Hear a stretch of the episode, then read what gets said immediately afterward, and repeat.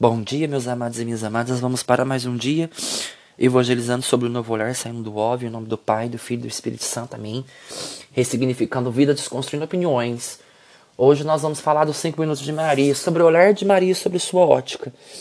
Divino Espírito Santo, fonte de toda a ciência, derrama sua luz sobre a minha, a tua e a vossa inteligência. Amém. Hoje nós vamos falar mais um pouco, né, tirar um dia para falarmos um pouco de Nossa Senhora. O que é Maria? E como é, né, escutar Maria falando até nós? Então a gente vai aprender a olhar sobre a ótica dela, tá bom? O que, que nós devemos aprender com Maria? Quando o anjo saudou Maria com as palavras, a cheia de graça, deu a pincelada mais acertada para fazer o retrato da Virgem. Imagina que, que prazer, cheia de graça. Eu te pergunto, o que, que você precisa hoje para ser cheia da graça de Deus? Maria nos ensina com uma resposta muito simples, sem muita complicação. Este é o seu traço característico, aquele que desenha a sua fisionomia interior e a diferencia de todas as pessoas humanas. É o que está dentro, faz de nós pessoas cheias de graça. É aquilo que nos purifica, aquilo que todos os dias nos santifica, aquele todos os dias que lutamos contra o pecado lutar contra as pessoas que nos levam ao pecado e lutar contra aquilo que nos leva a pecar. Eu até gosto muito daquela passagem que fala: se um olho te leva a pecar, antes você cego de um, do que os dois te levar a pecar. Se um braço te leva a pecar, antes cortar um do que os dois te levar. Então, se uma, se uma situação ou alguém te levar a pecar, é porque ela não está te santificando e você não vai ficar cheio dessa graça, né?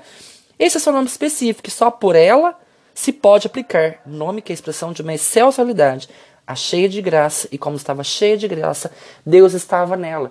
Então é tão gostoso quando a gente acorda e a gente escuta as palavras cheia de graça, cheia de Deus, cheia do Espírito Santo, cheia de coisas boas. Lógico que não é todos os dias, todos os dias que nós estamos bem, que estamos sorrindo para a vida, mas é nessa hora que o Espírito Santo, Maria nos dá essa presença, essa graça de olhar para ele e falar: Nossa, Maria, tão cheia da graça, me ensina a ser esse modelo de cheio de coisas boas, plenos de, de todas as virtudes que ela pode nos ensinar.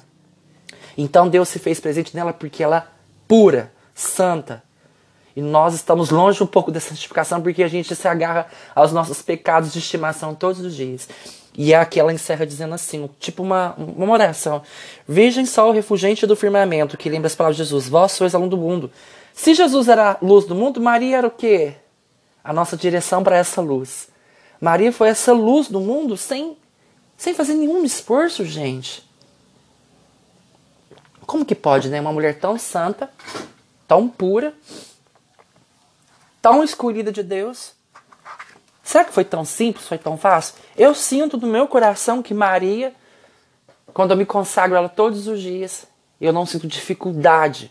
Eu posso estar irritado, chateado, magoado, ferido mas a minha vontade de falar de Deus é maior.